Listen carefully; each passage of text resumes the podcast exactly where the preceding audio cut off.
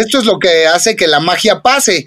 O sea, nuestra labor es hacer la difusión de las piezas, que la gente entienda su significado, no solo nosotros como mexicanos, sino en todo el mundo. Afortunadamente hay muchas culturas que eh, encuentran eh, similitud con los mexicanos en cuanto a cómo obtienen eh, la importancia de sus símbolos, el origen de sus pueblos originarios, todo esto que tiene que ver con los aspectos antropológicos, si lo logramos poner en un lenguaje simple, la gente no solo lo entiende muy bien, sino que lo hace suyo, lo hace propio porque pues a quién no le va a querer o a quién no le va a interesar eh, entender eh, el origen tan profundo, tan bonito que tiene pues nuestra, nuestro legado histórico, ¿no?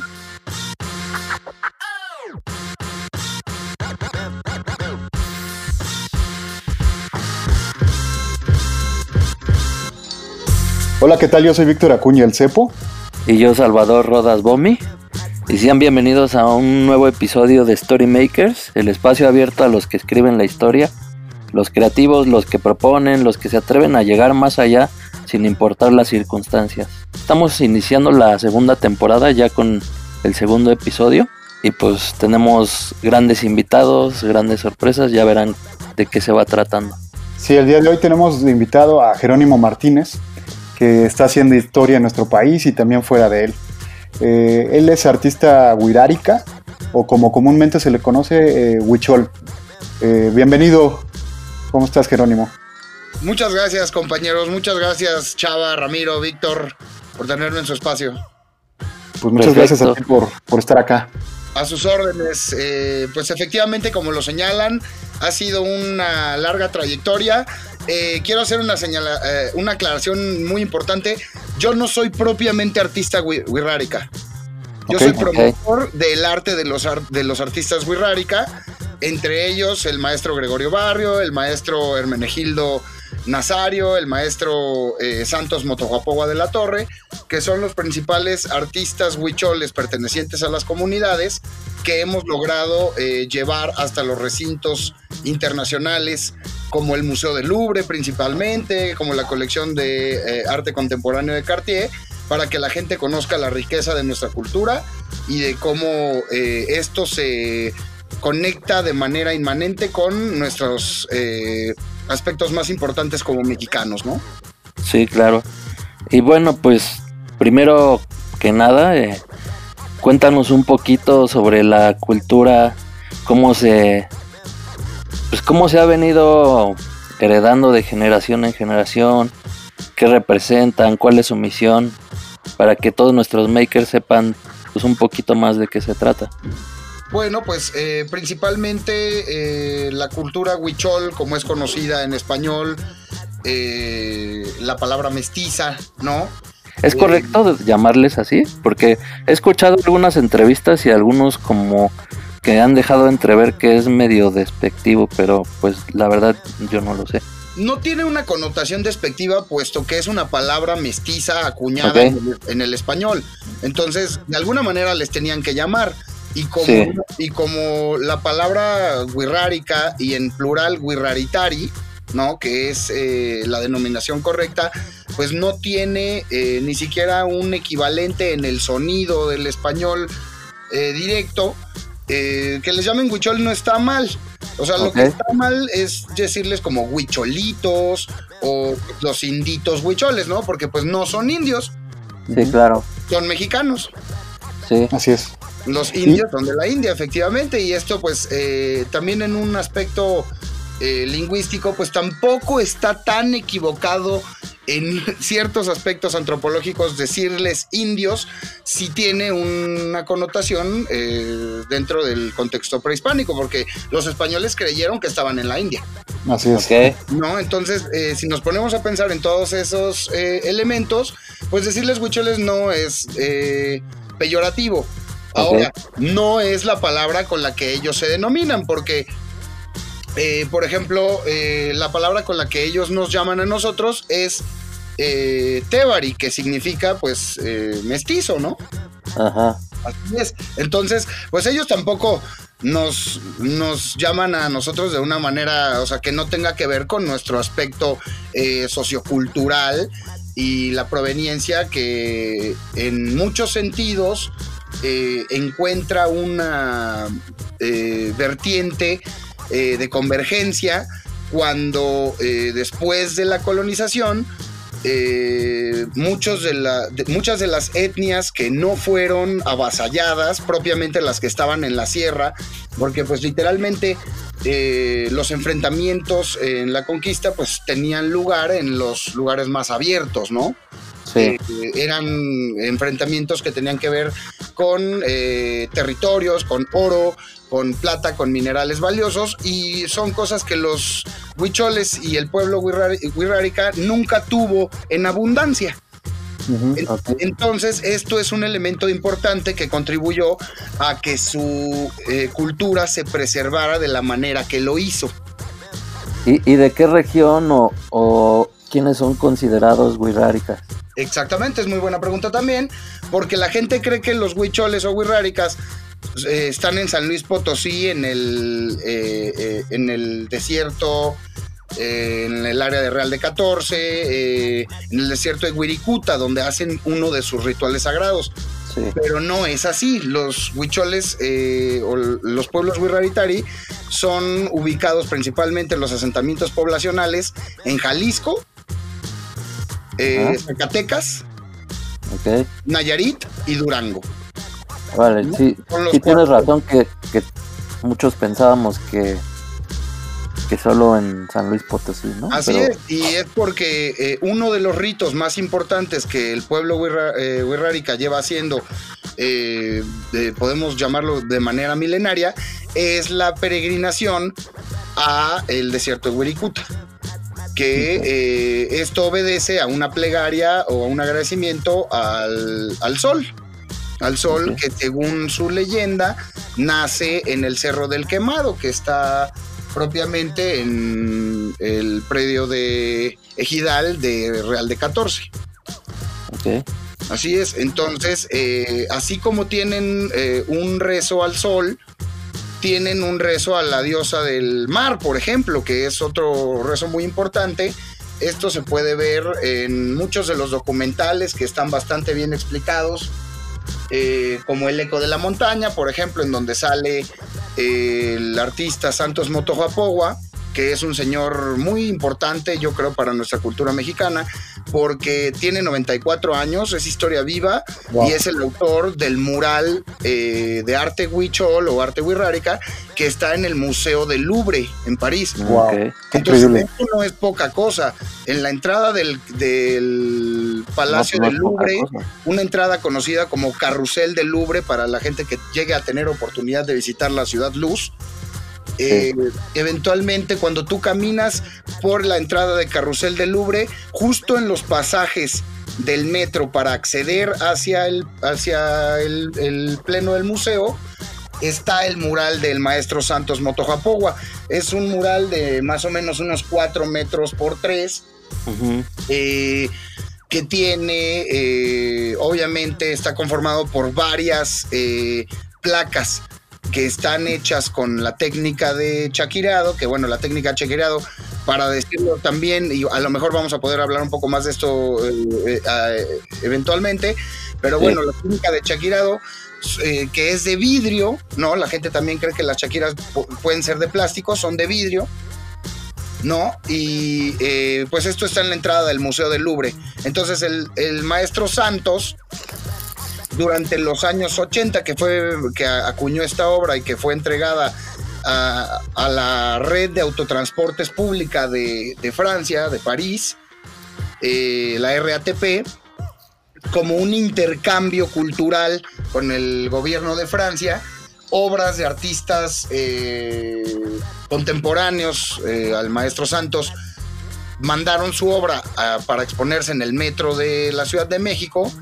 y la obra del maestro Santos por su importancia y por la belleza de, lo que fue acuñado ha permanecido eh, de manera eh, eh, pues ahora sí que en la colección permanente del Museo del Louvre en la Exactamente, entonces, pues esto no, no lo sabe la gente tampoco, no sabe que tenemos un artista de 94 años que todavía está vivo que tiene una obra en el Museo del Louvre y para mí, junto con las obras que están en el Museo de Culturas de Viena, por ejemplo, o en el Museo de Culturas de Chicago, que también pertenecen a este artista, eh, conforman probablemente eh, las piezas eh, más importantes con presencia en museos de corte antropológico, ¿no? Está buenísimo. Oye, Jerónimo, ¿y tú, tú, tú cómo ves si se está heredando de generación en generación este arte o crees que se ha perdido un poco?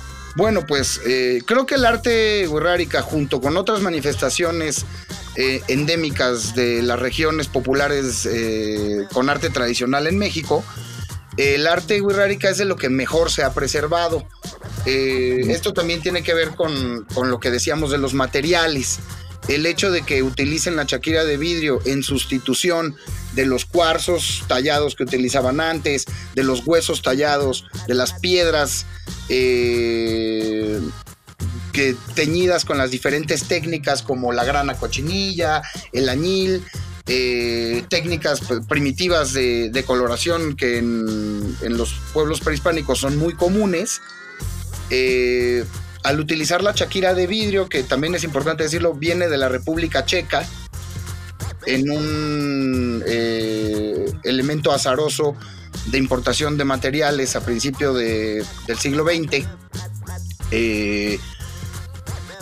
Los, los el pueblo huichol, utiliza los materiales que están a, su alcance para mejorar las técnicas.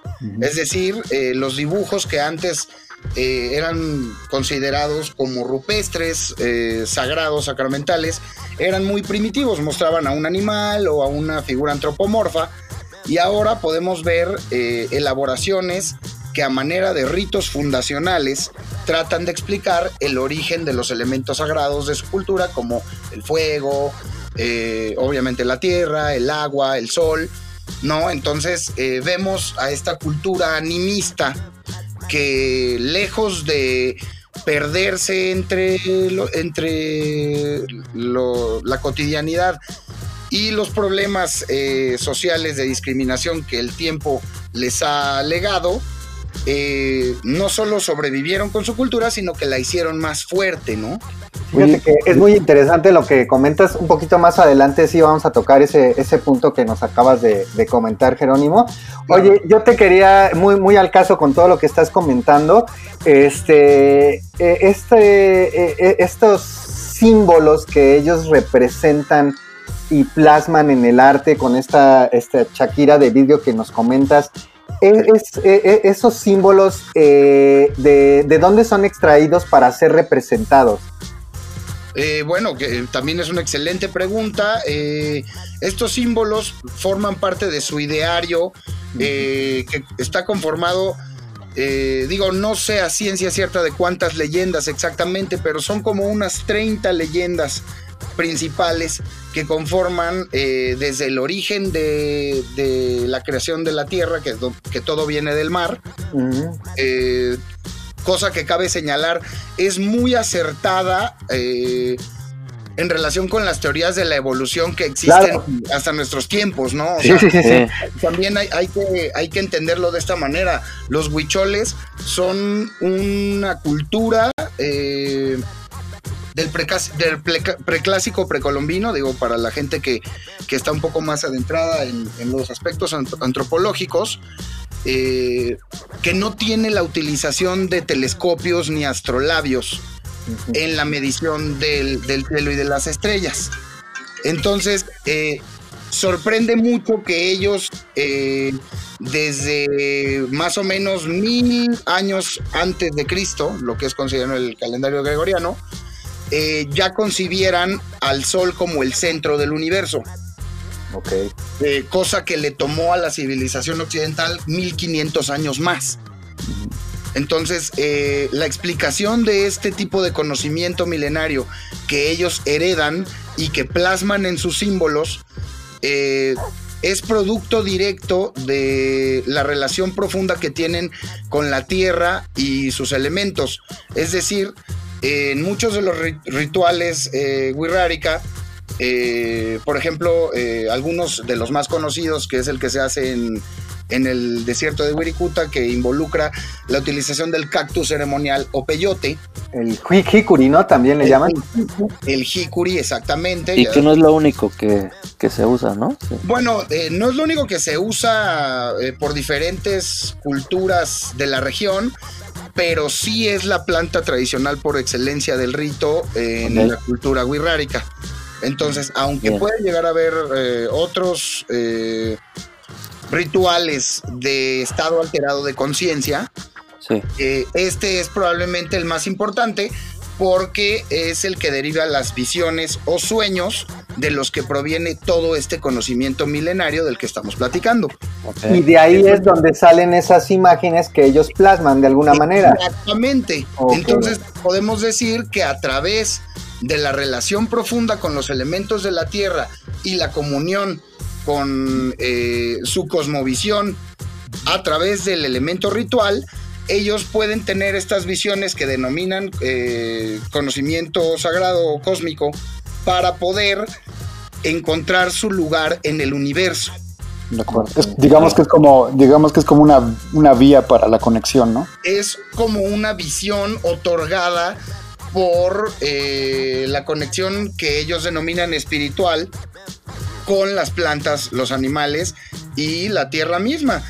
Eh, Para las culturas politeístas, la relación con cada uno de los elementos eh, sagrados es tan importante como para las culturas eh, actuales rezar o ir al templo, ¿no? Claro. Sí, yo te lo comentaba un poco por la onda, este, Jerónimo, de que, no sé, uno como, o la- tal vez eh, personas como turistas, llegan y ven este, las piezas y dicen, ay, mira qué bonito jaguar, qué bonitos colores, este, eh, las inserciones de vidrio, de Shakira, este, está muy bonito, pero, o sea, justo de eso se trata un poco explorar eso, ¿no? Va mucho más allá, ¿no? Es una interpretación personal del artista con esa conexión que tuvo y lo plasmó en una pieza que es realmente única y que trasciende a un espacio, pues quién sabe, se lo llevan a lo mejor a, a una casa, a un museo, como nos contabas hace rato, o se lo llevan este, a otro lado donde, donde está bueno que sepan realmente qué es lo que significa y todo lo que hay detrás de la pieza que está ahí presente, ¿no? Totalmente, la simbología y la importancia que cada quien otorga a, estos elementos es lo que hace que en muchos de, de los recintos el arte sacro o el arte eh, animista pueda encontrar eh, los aspectos eh, antropológicos que nos hacen entender eh, la evolución de una cultura, ¿no? Eh, la antropología del arte que es una de las eh, vertientes que la Galería de Arte Yagüí y la Fundación hemos tratado de difundir en todo el mundo, es esta importancia que tienen todos estos símbolos que, como tú bien lo señalas, o sea, si nos ponemos a ejemplificarlos con otras culturas que tienen la- el, el mismo tiempo sobre la Tierra y que han sobrevivido, podemos ver los jeroglíficos en Egipto, ¿no? Por ejemplo, en las pirámides, y que como bien lo señalas, han eh, influenciado muy importantemente los elementos decorativos, eh, casi como un poco la cultura del feng shui, ¿no? En, en China, que también viene un poco, pues, eh, obviamente de de la cultura más vieja de, de la civilización humana, que es los sumerios, ¿no? Entonces, si vemos los jeroglíficos de los sumerios, que eh, algunos, pues, digo, en, no sé si en la incomprensión o en la malcomprensión o en la interpretación eh, divergente, pueden llegar a, a coincidir en que, que tienen relación hasta extraterrestre, ¿no? O sea, Sí. por, por la importancia de, de la relación con los astros que señalan. Entonces, eh, hablando de esto, eh, no sorprende que mucha gente eh, otorgue características eh, sobrenaturales, espirituales o mágicas a muchos de los elementos que los huicholes señalan como comunes en su cultura.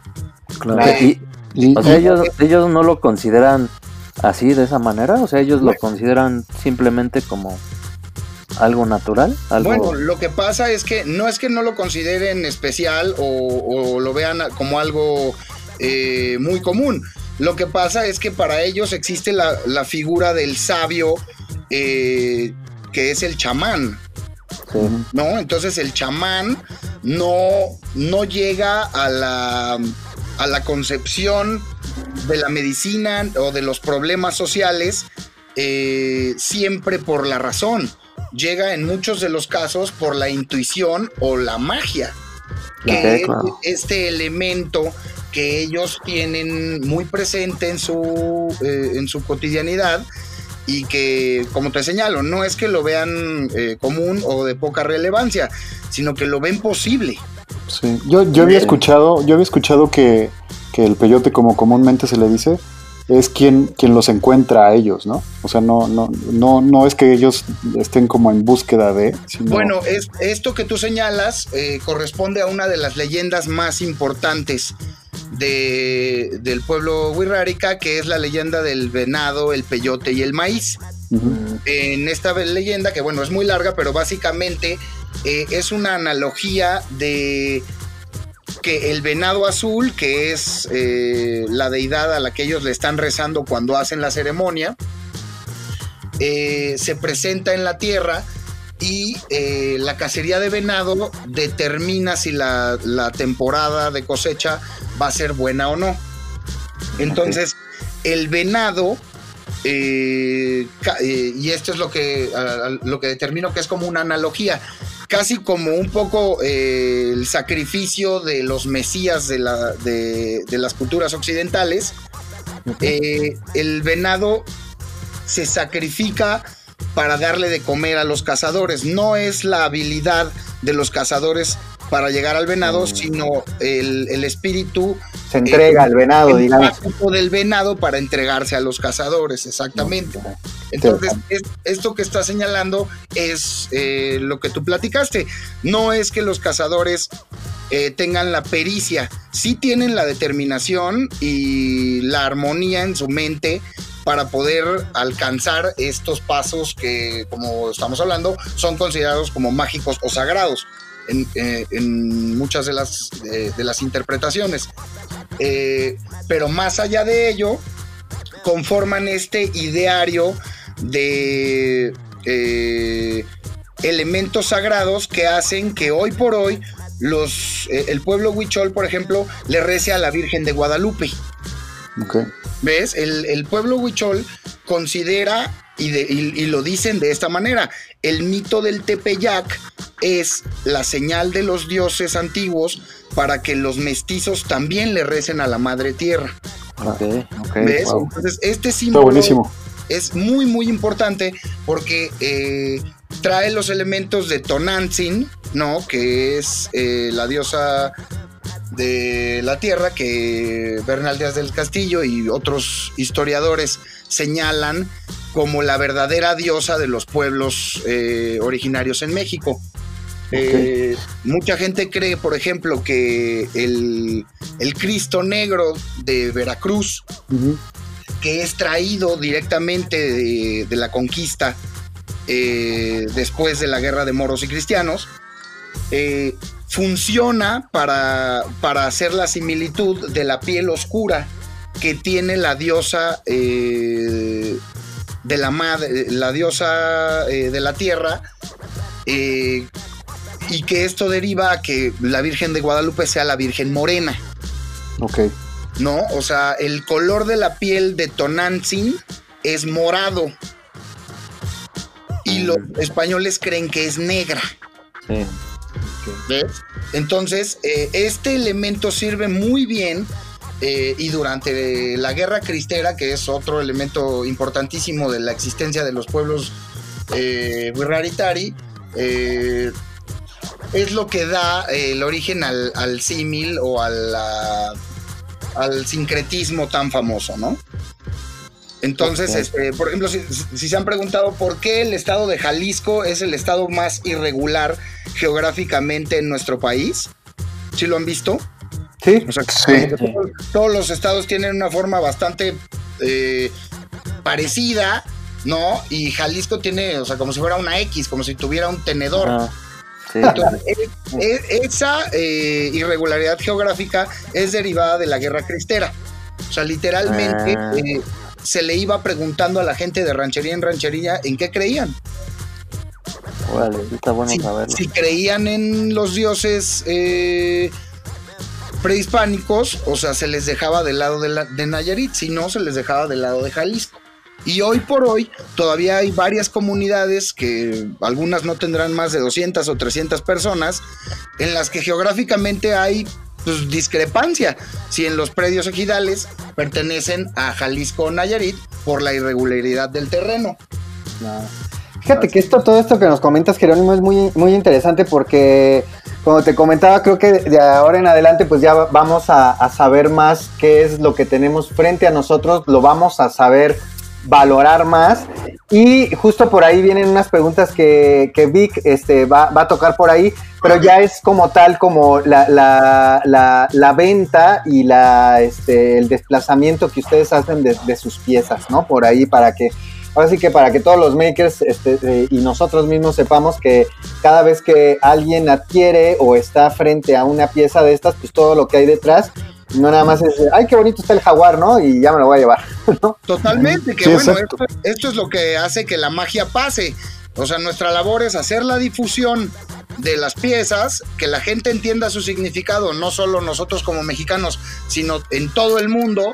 Afortunadamente hay muchas culturas que eh, encuentran eh, similitud con los mexicanos en cuanto a cómo obtienen eh, la importancia de sus símbolos, eh, el origen de sus pueblos originarios, eh, todo esto que tiene que ver con los aspectos antropológicos, si lo logramos eh, poner en un lenguaje simple, la gente no solo lo entiende muy bien, sino que lo hace suyo, lo hace propio, porque pues a quién no le va a querer o a quién no le va a interesar eh, entender eh, el origen tan profundo, tan bonito que tiene pues nuestra, nuestro legado histórico, ¿no? Oye, Jerónimo, Sí. por ahí tengo una, una, una, una preguntita, este, ya más para que, para cederle la palabra a Vic.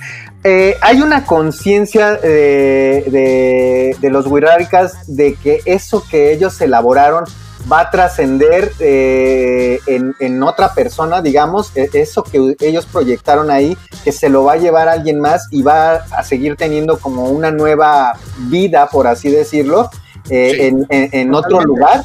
Ah, ok. Totalmente. Ahora, con un esfuerzo como la galería, eh, ellos saben eh, que ni siquiera tenemos que presionarlos para que entreguen un trabajo eh, de calidad como lo que son artistas de talla internacional.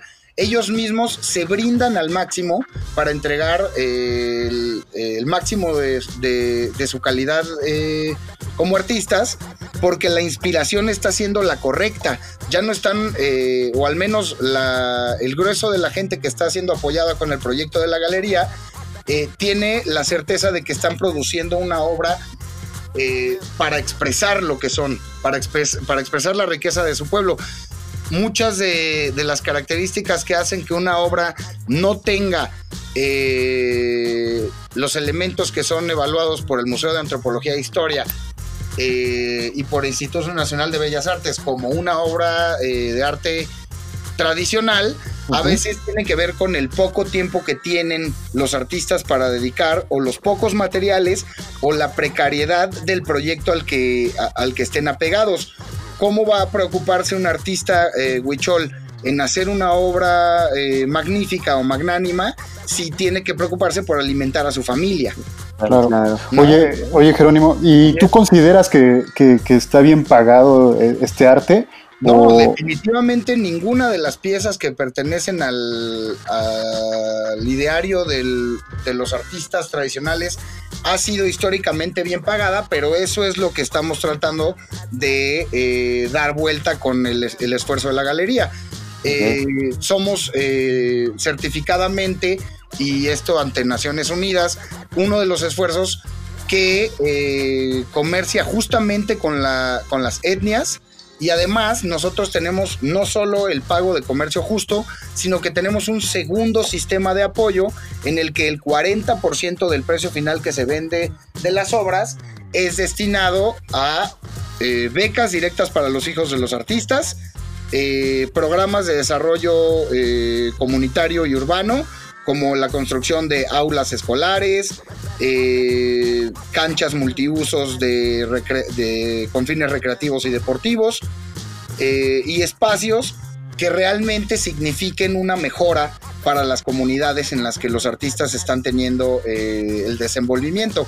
Entonces, obviamente, hacer una obra en mucho, eh, que sea trascendental, en muchos de los casos les significa una cancha de básquetbol o una cancha de fútbol para los muchachos que están en la comunidad y esto hace que el trabajo mismo de la comunidad mejore el lugar en donde viven.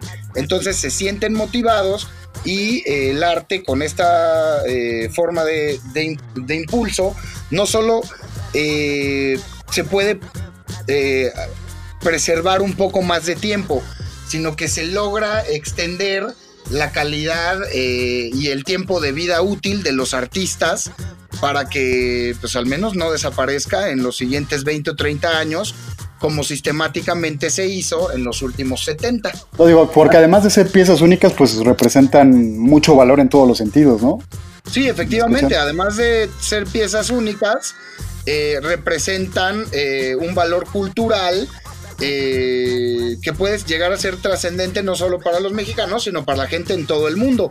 Esta es la importancia de, del proyecto y por eso pues la UNESCO, eh, la Fundación de Arte Contemporáneo de Cartier y muchas otras iniciativas que apoyan el arte con un enfoque antropológico eh, nos tienen como aliados porque saben la profundidad y el compromiso con el que hemos llegado a, llevar a estos artistas a ser los emblemas eh, culturales de México, ¿no? Oye, y este, esta, como se organizaron esto que nos platicas que con las ventas eh, se están organizando para que para construir todo esto que nos platicas, este, para beneficio de la educación, para deporte. Eso eh, ustedes como comunidad eh, lo idearon, hubo alguien que los asesoró o cómo, fue esto para, para lograrlo. Bueno, pues la iniciativa comienza como una una incubadora de empresas por parte de, una iniciativa de la Universidad Autónoma del Estado de México. Mm, un proyecto en el que eh, el licenciado Hugo Alberto González López, eh, Jorge Martínez y un servidor estuvieron involucrados.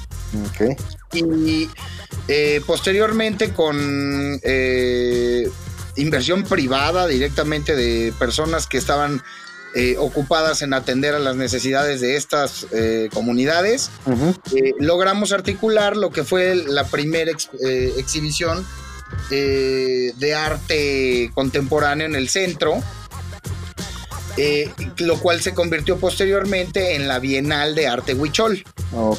La Bienal de Arte Huichol, que como su nombre lo dice, cada dos años los mejores artistas de la comunidad muestran sus trabajos eh, recientes con los materiales que nosotros les aportamos como un patrocinio. Eh, las diferentes instituciones que nos han apoyado a lo largo de los años que hemos conformado el proyecto, eh, como el Instituto Nacional de Antropología, el Museo de Antropología, el Instituto Nacional de Bellas Artes, a través de sus directores que pues un saludo para ellos porque siempre nos han apoyado mucho. El doctor Saborit, sobre todo en, antropología. Eh, ah. El doctor Johannes Neurath, que él es el coordinador del aula eh, Cora Huichol eh, del Museo de Antropología, son los jurados de la Bienal. ¿No? Entonces tenemos a los mejores artistas de las comunidades y tenemos a las autoridades que pertenecen al, eh, a antropología que están evaluando estos aspectos. Entonces, esto refresca mucho eh, eh, la perspectiva tradicional que puedan tener los artistas. Porque, bueno, pues de repente me dicen, oye, ¿qué tiene que ver un Fórmula 1 con el arte huichol, no? Y que bueno, pues el Fórmula 1 es una de las piezas eh, emblemáticas y que nosotros hemos estado pues eh, promocionando como, como cultura eh, en el Gran Premio de la Ciudad de México que estuvimos presentes el año pasado. ¿no? Exactamente. me dicen, ¿qué tiene que ver un auto con con la cultura wixárika? Bueno, pues tiene que ver con la mimetización de los aspectos tradicionales para formar parte de la cultura moderna. Eh, esa es la magia de los, de los artistas wixárika.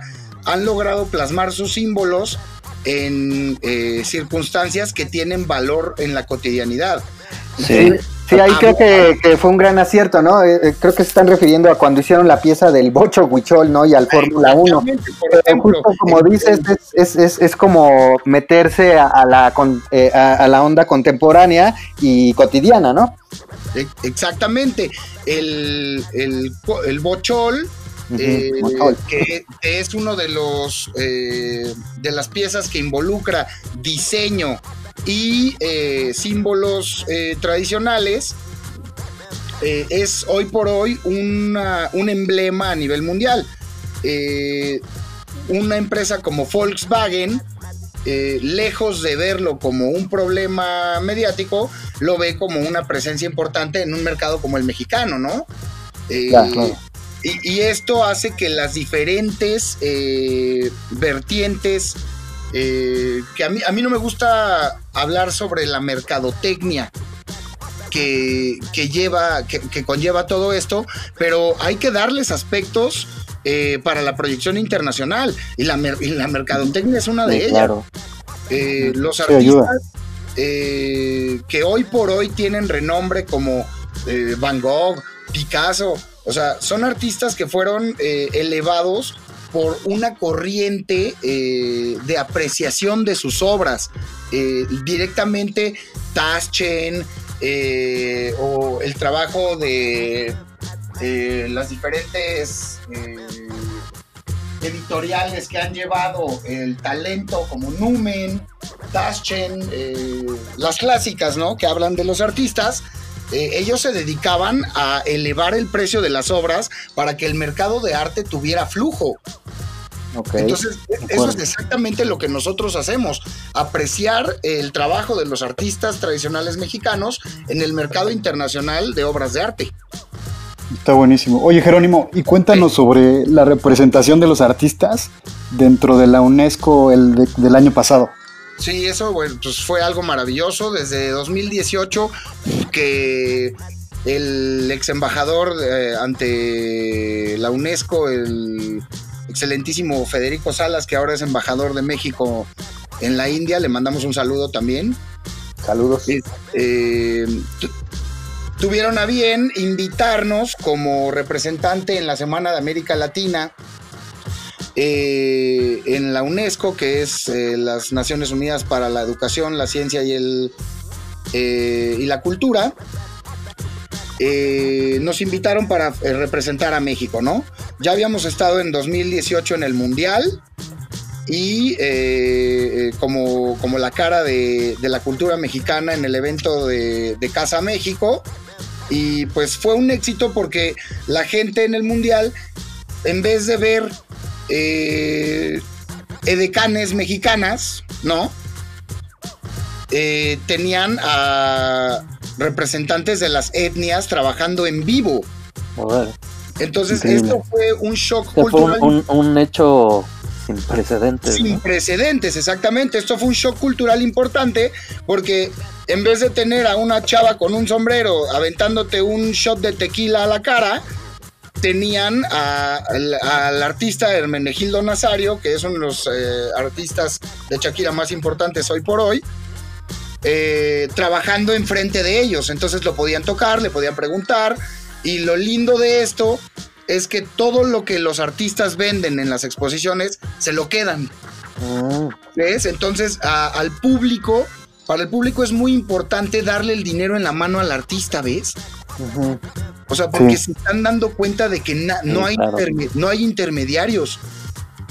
El artista está, recibiendo el pago en otro país por su, por su pieza. Y esto es algo que no había sucedido con, con anterioridad. Entonces, cuando en la UNESCO vieron esto, dijeron, por favor, queremos lo mismo, pero en las Naciones Unidas lo llevamos y a quien llevamos fue a Gregorio Barrio, que es el artista titular de la Fundación de Arte Contemporáneo de Cartier en París. Cuando vieron su trabajo, pidieron un, un discurso por parte de Gregorio explicando la importancia de los elementos tradicionales que él representaba. Entonces, Gregorio y un servidor fuimos los primeros mexicanos en dar un discurso eh, con presencia en el Día de las Culturas Latinoamericanas, pero muy importantemente en el año de las lenguas eh, tradicionales indígenas. Entonces, eh, ahí es donde realmente se hizo historia, porque pudimos hacer la petición ante la UNESCO de que el arte wixárika sea considerado como patrimonio de la humanidad, pero además Gregorio pudo explicar en viva voz lo que es eh, ser un artista wixárika con trabajo en, en, en, Europa, ¿no? Entonces, pues... Oye, oye Jerónimo, son, yo... son nuestros Van Goghs y nuestros Picassos, caray. Sí, Sí, de acuerdo. totalmente, totalmente. Está buenísimo. Oye, y este, y hablando de, de- de ciertos obstáculos, ¿no? Por ejemplo, lo de lo del regateo, ¿no? Este, que hablábamos un poco del valor que no, que no le da la gente. Eh, bueno, no, no todos, pero, pero, pero existe este regateo. También lo que tú mencionaste, este, como de cierta discriminación. ¿Cómo, cómo, cómo se han visto ante estas situaciones? Bueno, pues eh, afortunadamente, como hemos comentado, los Wirraricas, eh, los Wirraritari, son de los pueblos que sí han logrado prevalecer por su fuerza de trabajo y su insistencia en, el mercado contemporáneo, en, los elementos modernos. Pero definitivamente eh, hablar una lengua indígena, eh, tener una presencia como familia en una ciudad eh, que no es la tuya, los, los lleva a los elementos pues que en, muchos de los casos derivan en discriminativos, ¿no? Eh. Una persona que trabaja la tierra, que hace elementos eh, sagrados como representación de su cultura y que se ve involucrada en una circunstancia urbana en la que tiene que pedir un trabajo de carpintero, plomero o cualquier eh, actividad u oficio que sepa hacer para poder alimentar a su familia, obviamente pues se encuentra con las pericias y los problemas de pasar del mundo rural al mundo urbano. Eh, que esto es eh, en sí eh, un- una circunstancia vulne- vulnerable. ¿Actualmente están ya en la Ciudad de México o Sí, ¿O en bueno, por, por ejemplo, Gregorio Barrio, que, que, que hemos ido juntos a Francia, él vive en la Ciudad de México con su hijo. Su hijo va a una escuela eh, mestiza, como, todo, como tú y yo hemos ido. Eh, y bueno, aunque el niño habla perfectamente el idioma de su padre, eh, pues está completamente mezclado con eh, música hip hop, música regional. O sea, ¿ves? O sea, el, el- Sí, sí, el sí. muchacho tiene un- una riqueza de influencias que derivan en que, por ejemplo, eh, su cultura sea trilingüe. Mm, ok. Eh, o sea, por ejemplo, él habla español, habla wixárika y está aprendiendo inglés. Claro. Ajá, Sí, y- y Se da esta mezcla no- de culturas, ¿no? Exactamente. Y esto pasa en la sierra también. O sea, obviamente la migración hacia los Estados Unidos y Canadá, pues llega a todos los pueblos de, de México. Y los wixárikas no son la excepción. En la sierra tú te encuentras personas que te hablan inglés y huichol, no hablan español, y cuentan en libras eh, en vez de en gramos, Órale. porque aprendieron esos números allá. Claro. Y, y- y te cuentan en, en yardas y en pulgadas en vez de en centímetros. Sí, sí, claro. Oye, Jerónimo, y por ahí una pregunta que tiene que ver también con esto. eh, a la hora de compartir eh, esta, esta tradición eh, con, lo- con las generaciones siguientes, eh, ¿qué- ¿cómo lo toman las siguientes generaciones? Justo por eso que me dices, ¿no? Que ellos este, están allá y que están eh, inmersos en, en todo, todo lo nuevo que hay, la tecnología. ¿La aceptan eh, las nuevas generaciones esta tradición de, de- del arte huichol o, o no?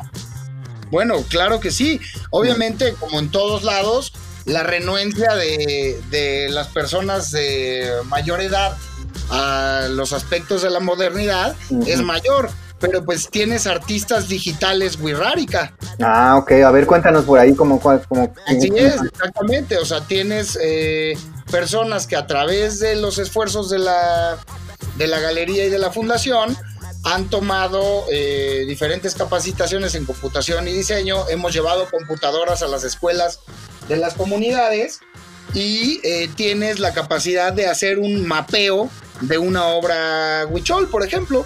Ok. Que esto eh, involucra, pues, lo que dices, eh, los elementos más actuales de la modernidad, interactuando con la difusión del arte tradicional. Cuando encontramos este tipo de manifestaciones, eh, son las que nos impulsan o las que nos dan ganas, las que nos motivan a tener eh, el proyecto de la Universidad de las Artes Populares, ¿no?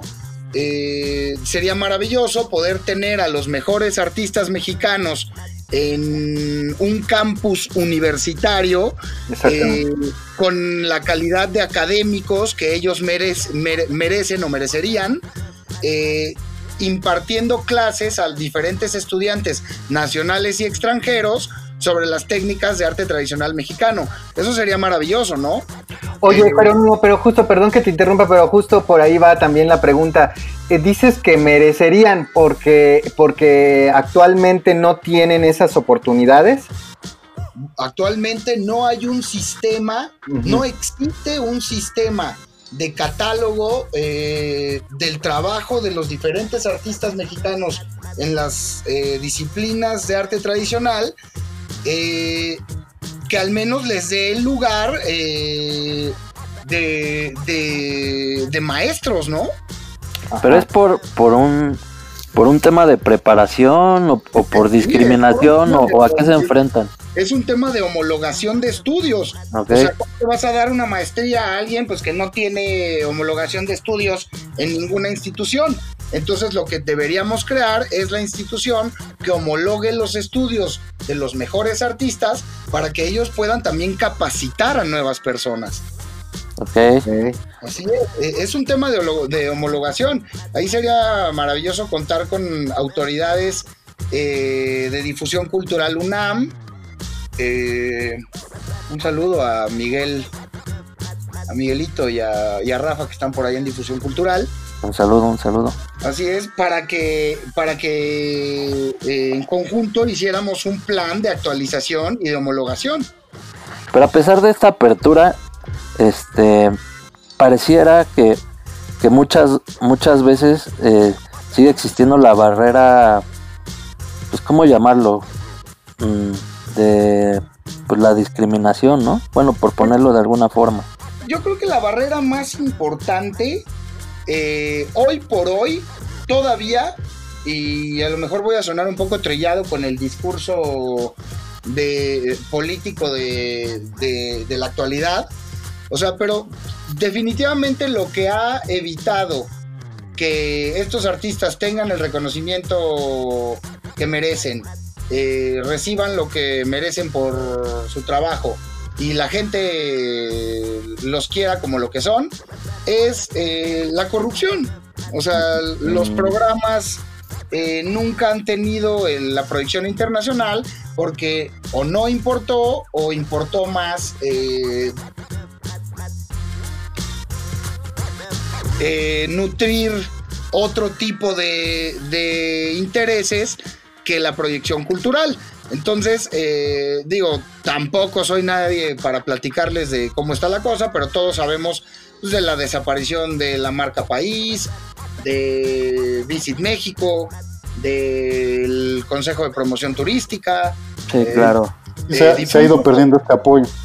Así es, marca país, eh, digo, difuntas todas esas instituciones por diferentes aspectos que obviamente no vamos a señalar ni tocar ni, ni nos incumbe, eh, pero pues que sí eh, dejan un hueco y que nos hacen pensar que a lo mejor es la oportunidad más grande que tenemos ahorita como país de crear estas instituciones con un eh, corte o con un eh, una visión eh, completamente revolucionaria del apoyo a nivel antropológico. ¿no? Ok. Sí, sí, tiene que ver, o sea, uf, con un montón de... Yo propondría eso, yo propondría la Universidad de las Artes Populares y pues qué mejor que en un país como México donde nació el sol, ¿no? Exactamente. Sí, ojalá que las autoridades lo tomen en cuenta, ¿no? Bueno, pues algún día y si no, pues lo haremos nosotros Así con todo es. el amor de nuestro corazón. Exacto, la lucha O sea, se, el- se- se sigue desde la, desde la trinchera de cada uno. Y la verdad es que ustedes están haciendo muy buen trabajo y eso es lo que, lo que vale la pena reconocer en, en esta ocasión. Oye, y lo, y lo que me... lo- platicar con gente como ustedes que tienen el espacio y que eh, conocen a mucha gente para que pues la gente se involucre cada vez más y entiendan eh, lo, lo profundo que estamos relacionados todos, aunque, aunque no lo sepamos, con estas personas tan representativas de México. Claro. Sí, está buenísimo porque digo, de verdad el arte es increíble, el arte de estas personas. Y lo que también te quería mencionar, Jerónimo, que este está buenísimo que ya estén en Amazon también, ¿no? En Amazon Handmade.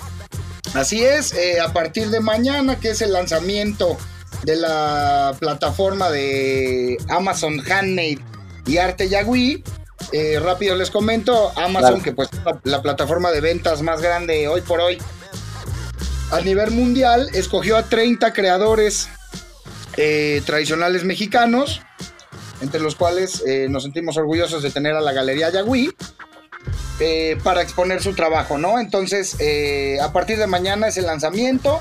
La Para los que lo escuchan de después, sería a partir del primero de junio. Exactamente, a partir del primero de junio. Julio, perdón.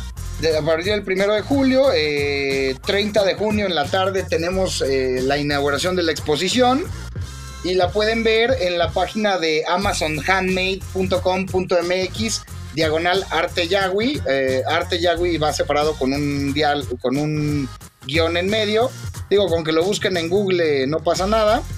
Y si no, pues por acá estaremos eh, arrobándolos, etiquetándolos para que Muchas gracias. más. Para que, para que estén por ahí. Y pues bueno, saber que toda la gente que está metiéndose ahorita, pues por aspectos de, de promoción y de que la página es nueva, tienen regalos, tienen descuentos. eh, y pues es un orgullo poder tener el trabajo de los mejores artistas en las plataformas más eh, solicitadas por la gente. Eh, ahora sabemos que por la emergencia sanitaria que sucedió este año, eh, las aglomeraciones de personas eh, son un poco difíciles, ¿no? De, de, Sí, claro. de llevar a cabo. Entonces, pues la, exposición digital es la mejor forma de poderse acercar a este arte milenario mexicano sin correr ningún riesgo y obviamente con la oportunidad de apoyar. Como les comento y les repito, todas las piezas que se venden en la página de www.arteyagui.com en eh, amazonhandmade.com.mx diagonal arte y en las diferentes eh, plataformas de redes sociales todas tienen la política del doble apoyo que es el comercio justo y el 40% eh, en distribución de becas y apoyos sociales para que los artistas no solo estén motivados, sino que encuentren cada día un mejor futuro y una mejor condición de vida gracias a su talento, ¿no? Perfecto, Perfecto. Jerónimo. Pues a, a mí me gustaría invitar a todo el mundo a, a visitarlos y sobre todo que apoyen el arte porque es increíble el arte que hacen estos mexicanos. Totalmente, a veces no nos damos cuenta, pero una pulserita de 100 pesos, eh, un collar de 200 pesos que le compremos a una de estas personas hoy puede significar el hecho de que sigan dedicando su vida a representar México con estos símbolos Exacto. tan, tan Sí, que, que no, que no se pierda, que no se pierda esto, esto porque es, es increíble. Y sobre Así todo, lo- otro consejo es no regateen, por favor. Así es, el, el regateo que, mira, la verdad yo creo que como mexicanos hemos agarrado la onda, ¿eh? Yo sí veo ya cada vez menos gente que desdeña, que, que ningunea, que llega, que llega diciendo que no, que se le hace muy caro. Cada vez veo más gente que es empática con el comercio local. Ob- obviamente sabemos el peligro que, que llenar el mercado de productos chinos eh, conlleva. Entonces cada día podemos eh, tener la oportunidad de apoyar el trabajo de los mexicanos y qué mejor que con sus obras de arte, ¿no? Claro, Claro. que sí, pues ahí está para que todos los makers que nos escuchan, eh, pues ahora sí que apoyen a otros makers que son este, también de, de nuestro país y que pues fortalezcamos esto que de alguna manera nos pertenece a todos, ¿no? Así es, ahorita está muy de moda que eh, el clasismo en México, ¿no? Eh, luchar contra ello. Y pues también esto es, eh, esto es sustancial. O sea, eh, apoyar un esfuerzo tradicional de arte de nuestros grupos originarios no solo abate directamente el racismo, sino que eh, elimina directamente la brecha social. O sea, Claro. si queremos eh, participar en una actividad que día con día eh, haga que los grupos originarios encuentren igualdad en las oportunidades y en el reconocimiento de su trabajo, eh, se, se vea reflejado eh, en aspectos prácticos, cotidianos, es el apoyo al arte tradicional. Tenemos que voltear a verlo como lo que son eh, la cara más brillante de México y los- el aspecto más rico de nuestra cultura interna- internacionalmente Así es. www.arteyahoo.com. A partir de esta semana ya pueden volver a visitarnos en la galería con su cubreboca si quieren. en Madero, Zó- eh, esquina Zócalo. Esto es Madero, eh, esquina con Monte de Piedad, Monte de Piedad número 15, justo enfrente del asta bandera del Zócalo. No hay pierde para que no se lo pierdan, compañeros. Para que se den una vuelta en cuanto se pueda. Y si no, pues es. ya saben, ahí En línea. Así es, amigo.